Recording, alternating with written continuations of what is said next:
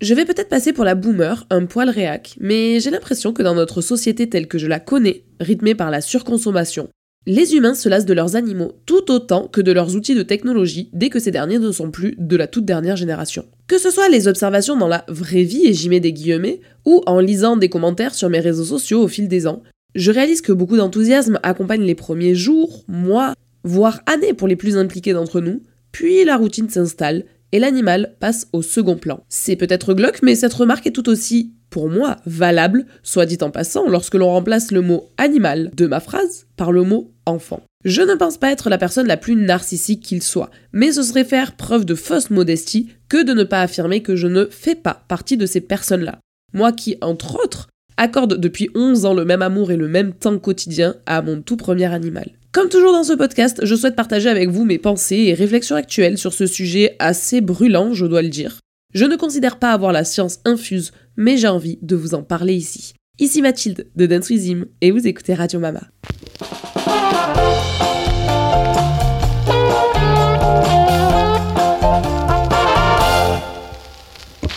Bonjour à tous, j'espère que vous allez bien. Comme vous le voyez, aujourd'hui on part sur un sujet qui est assez sombre. C'est un thème que j'avais envie d'aborder avec vous depuis très longtemps, il était dans ma liste de podcasts à enregistrer depuis plusieurs semaines maintenant. Mais comme je vous le disais, il est assez dark. Je voulais le faire un jour où j'étais de très bonne humeur, de façon à ce que ce soit pas du noir sur du noir sur du noir. Aujourd'hui donc c'est un jour où je suis assez légère. La journée se passe très bien. Et je vais pouvoir aborder ce sujet-là avec vous, sujet qui, soit dit en passant, me plombe le moral, tout en réussissant, à la suite, j'espère en tout cas de mon enregistrement, à dédramatiser et à passer à autre chose et pas me plomber la journée juste parce que je vous parle de ça pendant euh, une demi-heure, trois quarts d'heure, que sais-je. Je suis désolée d'avance pour la qualité pourrie de ma voix, mais je vous disais la semaine dernière que je ferais tout pour être euh, soignée cette semaine pour enregistrer le podcast. Non, pas du tout. Je continue à tousser, je continue à parler du nez, je suis désolée pour la voix horrible que ça me fait à l'écoute. Mais écoutez, j'ai failli ne pas tourner juste en me disant non mais je peux pas leur imposer encore ma voix des enfers une semaine de plus. Et puis euh, voilà, parti comme c'est parti. A priori, je devrais tousser pendant encore tout janvier, tout février, tout mars, tout avril. Donc euh, bon, ça serait dommage de faire sauter 4 mois de podcast juste parce que je tousse en non-stop, vous ne croyez pas?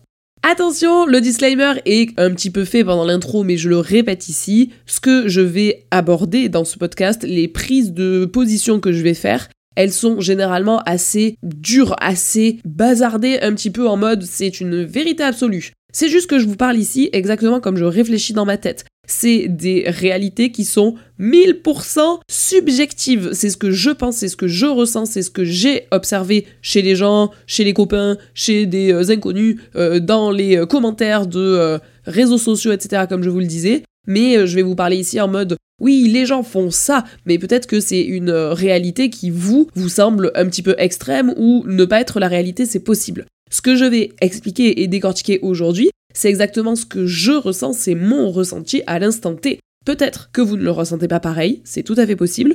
Peut-être aussi, et j'espère en tout cas, que je n'aurai plus cette vision-là dans quelques années, qu'elle aura évolué et que ce que je vous dis aujourd'hui, dans quelques années, je me dirai oh, oh non, non, non, en fait, je me trompais pas du tout. On est vraiment dans un monde de bisounours et les gens sont tout à fait normaux avec leurs animaux. J'ai un doute, mais bon, espérons. Je vous invite donc à garder votre esprit critique et à vous rappeler que ce que je dis là, encore une fois, ça me concerne moi, c'est ce que je pense, c'est ce que je vois, c'est ce que j'ai l'impression, ce n'est pas une réalité absolue, bien évidemment.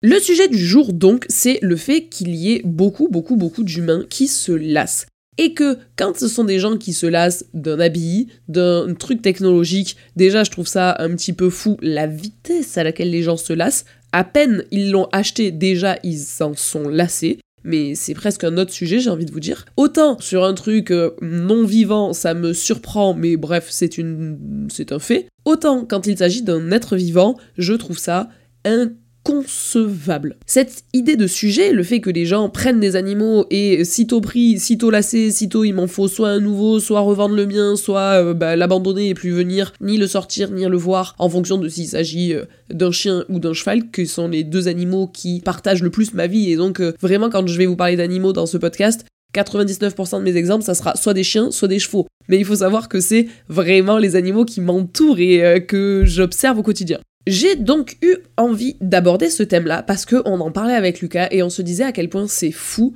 comme les gens se lassent de leurs animaux. Et comme je vous le disais dans l'intro, euh, slash de leurs enfants. Mais bref, à nouveau, c'est presque un autre épisode de podcast. On se rend compte autour de nous ou dans les discussions qu'on a avec des gens qu'on connaît euh, plus ou moins que au début c'est la grande folie et puis petit à petit euh, l'animal ça devient plus que des points négatifs et puis bah, petit à petit cet animal là on s'en lasse de ouf. C'est pour nous en tout cas nous dans notre habitude et dans notre réalité avec notre chienne inconcevable et c'est même l'inverse qui nous arrive. Ce qu'on a fait donc avec Lucas, c'est qu'on en a pas mal parlé et à se dire, mais pour en arriver là, comment ils font pour se dire, oh, c'est bon. Enfin, même si c'est pas conscient, mais en gros, on s'emmerde pas avec le chien, euh, il reste à la maison et puis voilà, euh, nous on fait notre petite vie. Là où avant, le chien, il était avec eux H42. Eh ben, on a essayé de décortiquer avec Lulu ensemble les mécanismes qui ont mené à ça dans la plupart des cas que l'on a observés. On se rend compte qu'il y a souvent un schéma qui est, à quelques détails près, souvent le même. Je vais donc vous le décrire ici, le schéma que l'on a mis en lumière avec Lucas, et qui va se décortiquer, enfin qui va se dérouler en quatre étapes. La première, on l'a appelée, enfin je l'ai appelée, la folie de l'adoption. Du jour au lendemain, tu sais pas pourquoi, la personne se dit Ok, j'adopte, ou Ok, je m'achète un cheval.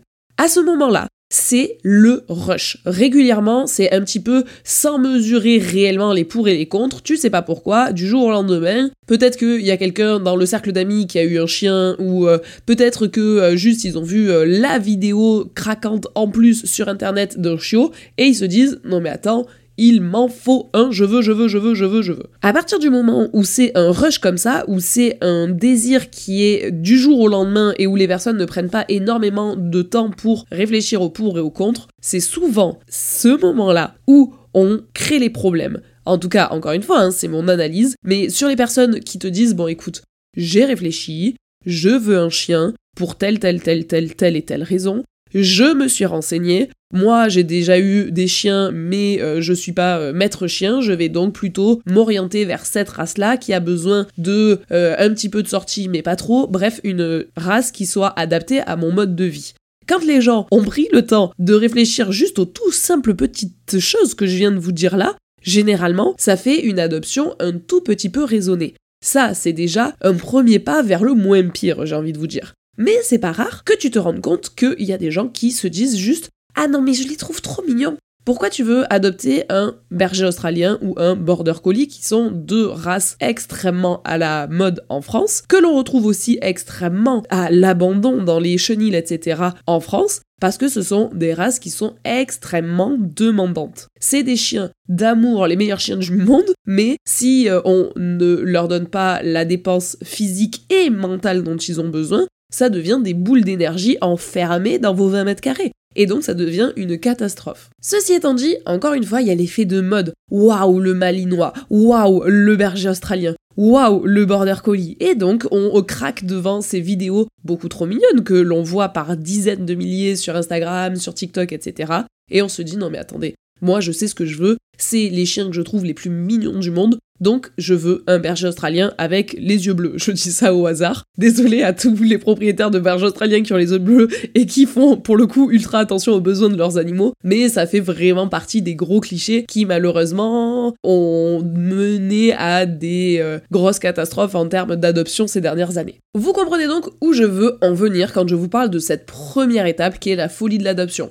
On fait pas spécialement attention à la réalité qu'est le fait d'avoir un animal, on pèse les pour et les contre, mais en se mettant des œillères et en mettant plein de choses dans la case pour, très peu dans la case contre. Mais alors qu'on sait parfois, parfois on se ment à nous-mêmes, hein. on sait qu'il y a des points négatifs, mais on veut pas les voir tellement on est surexcité par le fait de se dire j'en veux un, j'en veux un, j'en veux un, j'en veux un. Et une fois qu'on a fait notre tableau de pour et contre où on se ment à nous-mêmes, ah bah du coup on se dit bah pou là là, il y a que des pour. Dis donc, il faudrait que j'adopte parce que vraiment il y a que des points positifs. Je crois sincèrement que dans cette première étape, c'est important pour nous, soit l'entourage, d'ouvrir notre bouche. Avant, je faisais partie de la team qui dit rien, qui sourit et qui dit ah d'accord, bah écoute, fais comme tu veux en me disant bah écoute, c'est sa vie. Maintenant, je fais partie de la team parle et qui dit écoute, d'après moi, puisque tu m'en parles et puisque tu me demandes mon avis, c'est pas adapté pour toi d'acheter un cheval parce que déjà que t'as du mal à te sortir de ton lit les jours où il fait pas beau, déjà que t'as du mal à venir prendre une heure de cours d'équitation une fois par semaine, pourquoi tu vas t'acheter un cheval? Je prends aussi la parole quand les gens me disent ah je veux absolument un chien et où tu dis mais attends tu n'aimes pas du tout être dehors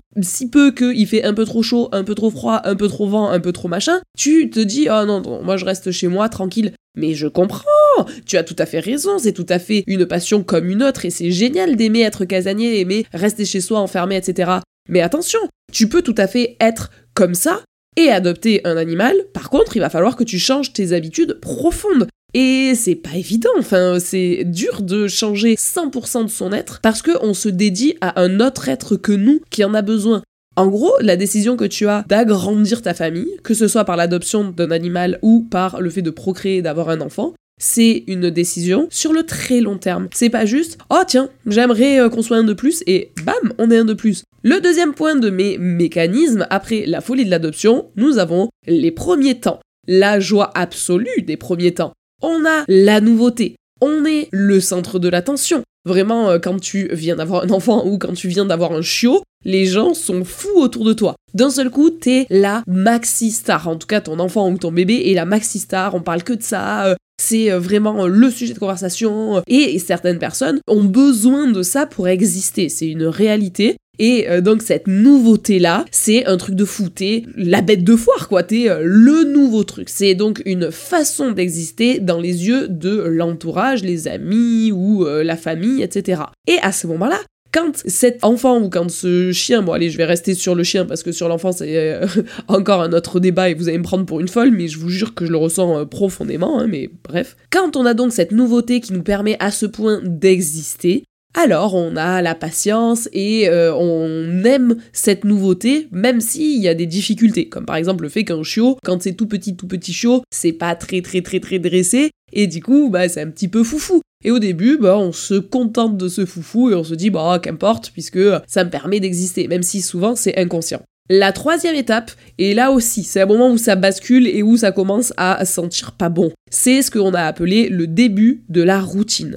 Petit à petit, on se rend compte, on réalise que les points négatifs de la liste du début existent pour de vrai. Et que les points négatifs sur lesquels on s'était mis des œillères, eh ben même si on s'était mis des œillères au moment de l'adoption, ils existent réellement. Et donc on se rend compte que la situation d'être un maître chien, enfin en tout cas un propriétaire de chien, j'aime pas du tout, un adoptant de chien, voilà, j'aime pas trop le terme propriétaire d'un animal, c'est pas ta chose, c'est ta famille, donc on va dire son adoptant, on se rend compte que être adoptant d'un chien ou d'un chiot, c'est pas instagrammable du matin au soir. Sur les 24 heures de la journée, il y a des moments super instagrammables et des moments un petit peu plus difficiles, et puis il y a des moments où c'est ni l'un ni l'autre, c'est juste le juste milieu.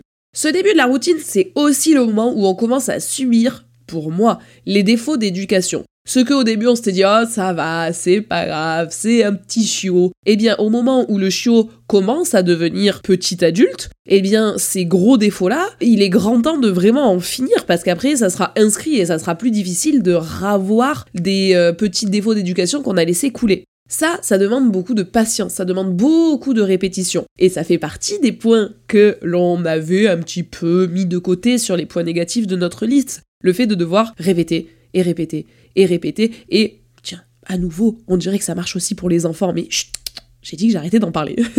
à cette étape aussi, on paye le fait que ça y est, vous n'êtes plus la grande nouveauté.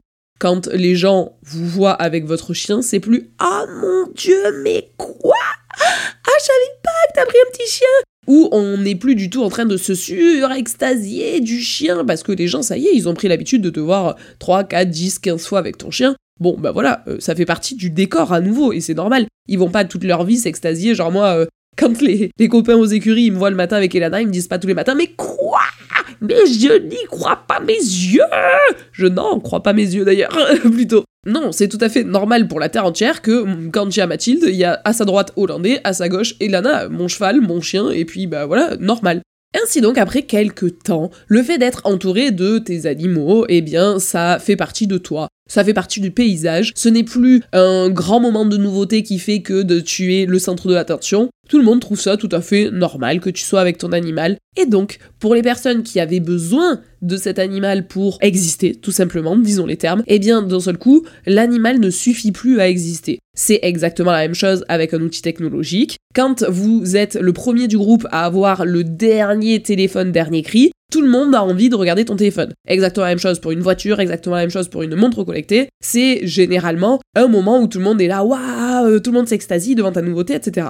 Bon, au bout de la 15e fois qu'ils ont vu ton iPhone 18 ou au bout de la 15e fois qu'ils ont vu euh, ta euh, superbe voiture, bon ben voilà, ils ont l'habitude de te voir à la main avec ton iPhone 18, euh, sous l'autre main le volant de ta méga voiture, et puis bah point. On va pas systématiquement s'enthousiasmer, genre, non mais attends, mais remontre-le moi, mais waouh, cet iPhone 18, mais décidément, je m'en remettrai pas. Et donc, ça devient un petit peu has-been, si, encore une fois, il y a de l'équilibre à ce niveau-là, qu'est-ce qu'on s'en fout? Genre moi, j'en ai RAF que les gens s'extasient ou non de me voir avec mon cheval, mon enfant, mon chien, mon qu'importe. Par contre, il y a des gens pour qui ça devient difficile. Et à ce moment-là, quand l'animal ne leur permet plus de briller, ben l'animal, tout comme l'objet technologique, perd de sa valeur. Enfin, la dernière étape, c'est le, et je suis sûre que vous l'avez déjà entendu, oh, non, il, il ou elle est mieux à rester tranquille à la maison. Et c'est là que ça y est. Les personnes, généralement, commencent à ne plus avoir envie de se prendre la tête avec le fait d'emmener leur chien partout, contrairement à quand il était chaud, où ils voulaient lui montrer toutes les situations, etc. Là, ça y est, le chien, il reste tranquille à la maison. Pour moi, ici, on fait face à un maxi mensonge à soi-même. Le chien, il n'est pas toujours Peut-être que des fois, dans certains cas, oui, mais il n'est pas toujours mieux à rester tranquille à la maison. Pourquoi, quand il était chaud, c'était important pour toi de, euh, quand on allait faire un pique-nique, amener ton chien, au moins ton chien gambadé dans l'herbe, et que quand il a deux ans et euh, que, euh, bon, bah voilà, t'en as l'habitude de ton chien, quand on va faire des pique-niques, pouf, oh non, je l'amène pas, il est mieux à rester tranquille à la maison. À quel moment il est mieux à rester tranquille à la maison? Quand il pourrait être ici, dehors, avec son adoptant et à gambader, enfin bon, voilà. Pour moi, c'est vraiment une façon de se mentir à soi-même, de se cacher les yeux, de faire comme si c'était pour lui, alors qu'en fait c'est pour toi, pour t'apporter la tranquillité de euh, pas avoir à le surveiller, etc. Ça, c'est quelque chose que je trouve mais assez euh, insupportable. Ouais, on va pas se mentir, hein, insupportable quand il y a cette attitude-là qui se met en place. Encore une fois, ici, ça ne s'applique pas à un chien qui est particulièrement âgé ou ça s'applique pas à un jour où tu vas regarder un feu d'artifice parce que le chien âgé, effectivement, qui va peut-être pas pouvoir suivre les 30 000 km qu'on va faire dans la journée, parce que ton chien, effectivement, que si c'est pour l'amener à un feu d'artifice où il a peur, où ça lui défonce les oreilles, etc., peut-être qu'à ce moment-là, il est mieux tranquille à la maison. Bien sûr que ça s'adapte pas à toutes les situations et bien sûr qu'il y a des cas particuliers où le chien il est réellement mieux à la maison. Ce que je souligne ici, c'est les fois où ça devient systématique, où à chaque fois que avant tu prenais ton chien, maintenant tu le prends plus, et bien là je trouve que c'est très triste et un mensonge qu'on se fait à soi-même encore une fois. Alors c'est bien beau de critiquer, mais go trouver des solutions. Comment faire en sorte que cette routine infernale de folie de l'adoption, les premiers temps où on existe à travers son chien, puis le début de la routine et enfin le bon bah allez je le range, j'en ai plus envie, il est mieux à rester tranquille à la maison. Comment casser cette routine là Eh bien je pense que la première chose, mais je vous en ai déjà parlé dans mon premier point, hein, c'est de se poser les bonnes questions en amont. Ça c'est quelque chose sur lequel je me bats, c'est mon combat et c'est vraiment pour moi le tout début de la fondation de ta maison. Tu commences pas à construire la maison et après réfléchir aux fondations. Et pareil avec ton animal.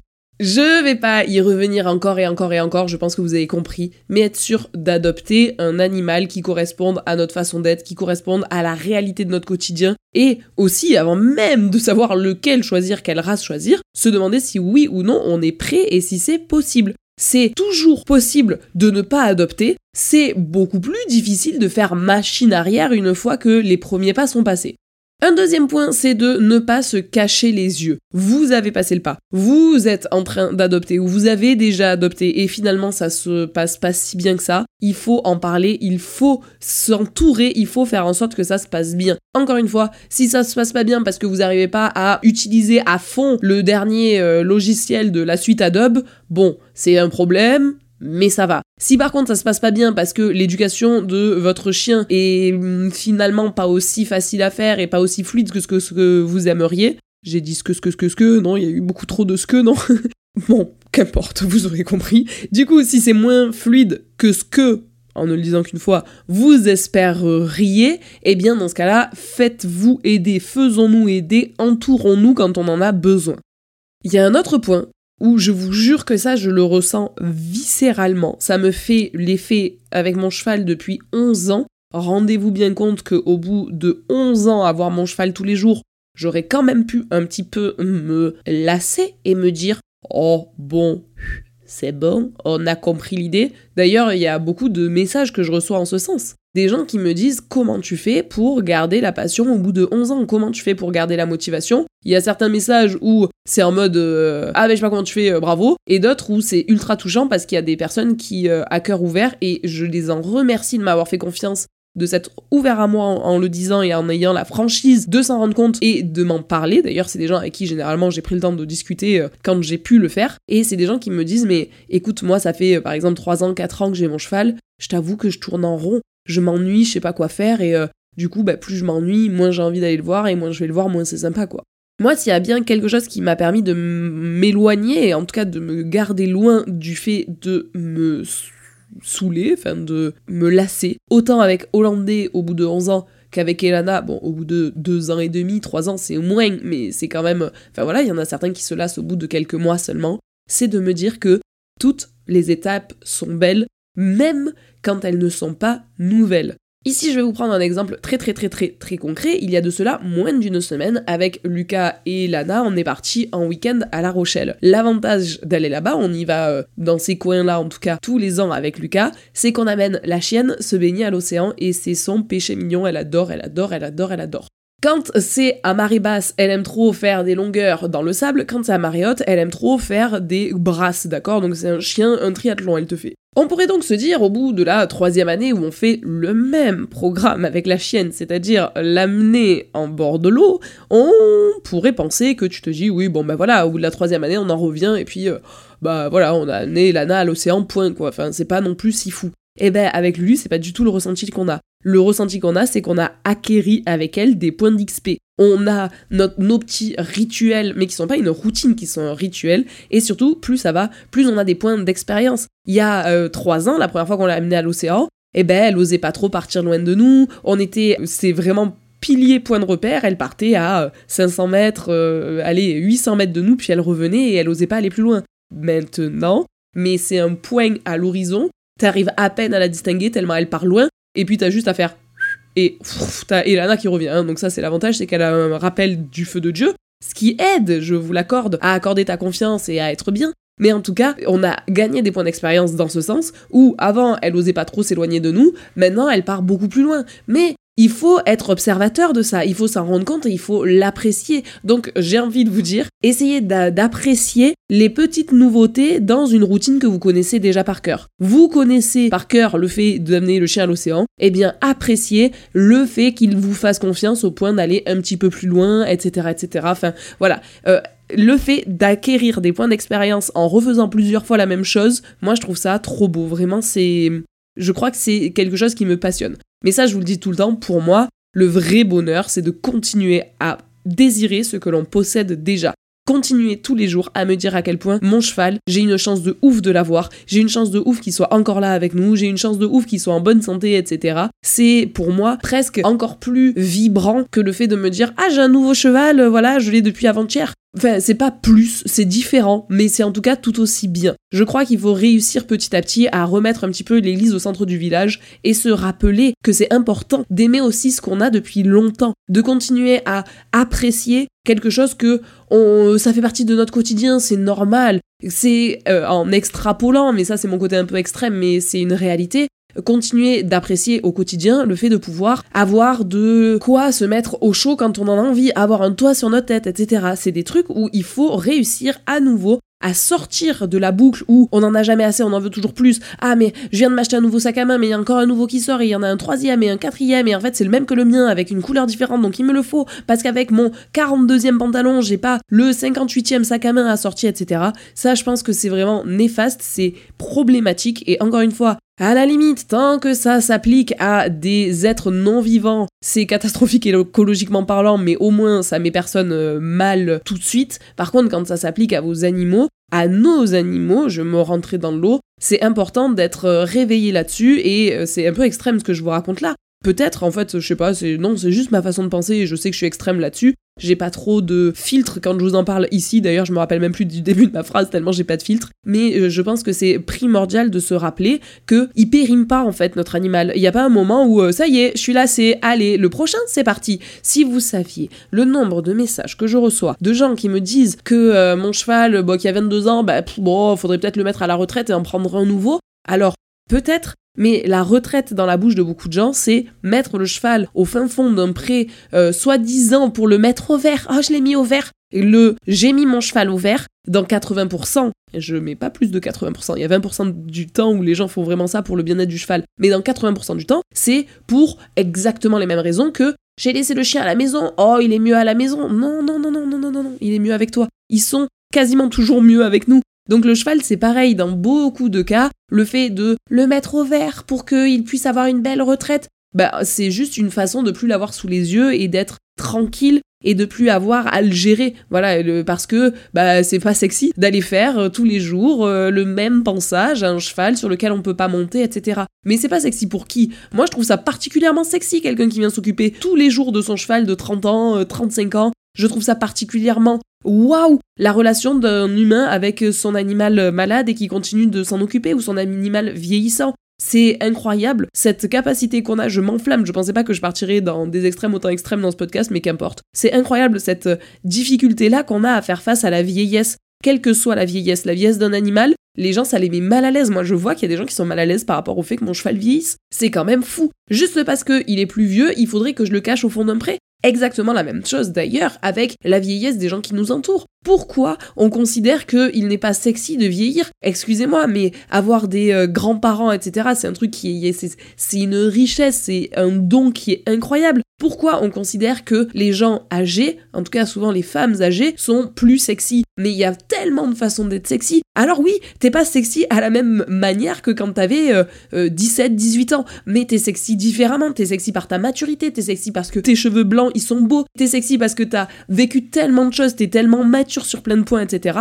Et donc cette euh, sexy attitude, mais vous avez compris, ça n'a rien de sexuel dans ce que je raconte là, c'est le sexy, euh, l'attirance et l'intérêt que l'on peut porter. Voilà, exactement, c'est ça. ma façon de réfléchir, elle va là en fait. L'intérêt que je peux apporter à une personne âgée, alors que dans ma société actuelle, on me dit de pas lui en apporter un autre intérêt. Mais l'intérêt que je vais apporter à cette personne âgée, parce qu'il y a la maturité, parce qu'il y a tout ce que je vous ai décrit avant, eh bien cet intérêt-là, je vais le porter aussi à mon animal mature. Quand je parle de ce sujet-là, je m'enflamme parce que je trouve ça euh, tellement dommage de passer à côté de la beauté des relations longues et des, euh, des, des, ouais, des, relations matures, exactement ce que je vous disais, juste parce que on y voit moins d'intérêt.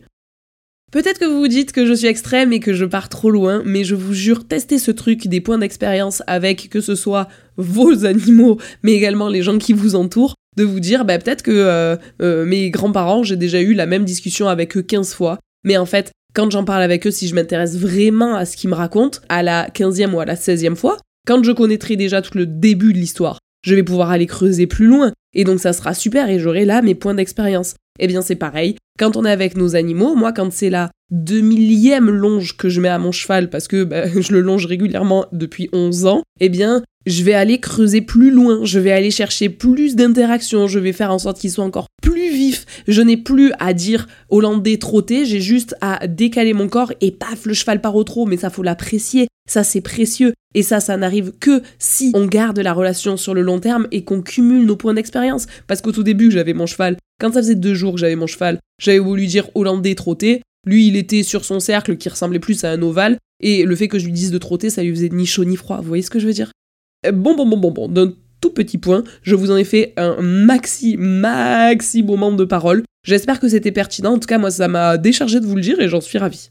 Un autre conseil que je peux vous apporter, si tant est que je sois légitime à le faire, mais qu'importe, un autre conseil qui me vient en tête, un autre truc qui m'a permis moi de jamais me lasser de mes animaux, je vais plutôt le dire comme ça, c'est empêcher la routine coûte que coûte et faire en sorte, quand c'est possible, de changer de lieu. Par exemple, quand on est avec notre chien et que tous les jours on lui fait la même sortie, eh bien peut-être que cette sortie, aujourd'hui au lieu de la faire autour de la maison, on prend la voiture, on fait 5 minutes de voiture et on change de parc. On va dans un autre parc et bam, d'un seul coup, on a cassé la routine et on est sur d'autres choses, etc. Donc changer les lieux de sortie, changer les personnes avec qui on fait les sorties, trouver des nouveaux jeux, ça c'est vraiment quelque chose aussi qui est fou. On se faisait la réflexion avec Lulu. Nous, quand on promène Elana, et c'est pas une façon de dire que nous on fait bien et pas les autres, pas du tout, c'est notre façon d'être qui est comme ça, on joue énormément avec la chienne. On joue à la faire s'arrêter, on part, elle doit venir nous rejoindre. On joue à euh, trap-trap avec la chienne. On joue à la pousser, elle nous revient dessus, etc. On joue à la l'obliger à rester immobile. On joue à plein de choses, à lui lancer des bâtons évidemment et qu'elle aille les chercher. À les lancer, elle a pas le droit de bouger. Mais par contre, quand on lui dit vas-y, hop, elle court les chercher. Et donc on joue énormément avec elle sur euh, plein de moments de balade.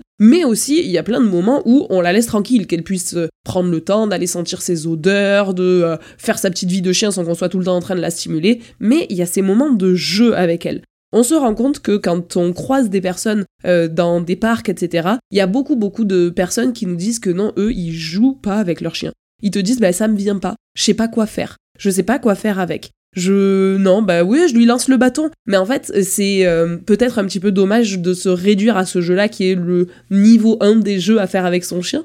Ici, je vous renvoie au bonheur qu'est Internet. Moi, je suis pas du tout maître chien ou quoi que ce soit. Je vous parle encore une fois uniquement de ressenti que j'ai. Mais je vous renvoie à la mine d'or qu'est YouTube ou que sont les podcasts, où vous pouvez trouver plein, plein, plein, plein d'idées de jeux à faire avec vos animaux, quel que soit l'animal, chien, chat, souris, hamster, euh, serpent, euh, boa constrictor, non peut-être pas. Mais vous pouvez euh, vraiment trouver plein d'idées sur YouTube, etc. Et si vous êtes un petit peu en manque d'inspiration là-dessus, ça peut être vraiment sympa. Le dernier point, et pas des moindres, c'est se rappeler que c'est un être vivant et que, même si là tout de suite je vais faire la meuf très moralisatrice, ben quand c'est un être vivant, même quand on a la flemme, on ne doit pas avoir la flemme. La flemme ne peut pas devenir la réponse systématique quand on est en train de parler des besoins d'un être vivant. Et ça, quoi qu'on me dise, eh bien j'y reviendrai pas. Je suis trop sûr de moi, c'est trop ancré en moi pour que ça, je pense que c'est vraiment un point sur lequel je changerai jamais de toute ma vie. Quand c'est un être vivant, on a le droit d'avoir la flemme. Bien sûr que ça arrive à tout le monde, mais on peut pas avoir systématiquement la flemme. On peut pas avoir la majorité du temps la flemme. Sur ces paroles de meuf qui croit avoir tout compris à la vie, je sais pertinemment que malheureusement on est dans un cercle d'entre-soi. Je suis sûre que les personnes qui auront écouté mon podcast et surtout qui seront venues jusqu'au bout de cet épisode qui a priori sera assez long, vous êtes des gens qui, dans l'idée, pensent la même chose que moi je pense. C'est donc un entre-soi où on est entre personnes qui sommes assez d'accord sur le fait que bah, les animaux, souvent first, à partir du moment où on a choisi de prendre un animal. Ceci étant dit, c'était important pour moi d'en parler je vous embrasse très très fort. J'espère que vous avez aimé cet épisode de podcast. Je reviens la semaine prochaine avec un sujet un petit peu plus léger. Dites-moi sur mes DM Instagram ce que vous en avez pensé. Laissez-moi 5 étoiles sur Spotify. Moi, je vous fais moi de plein de gros bisous et je vous dis à très bientôt.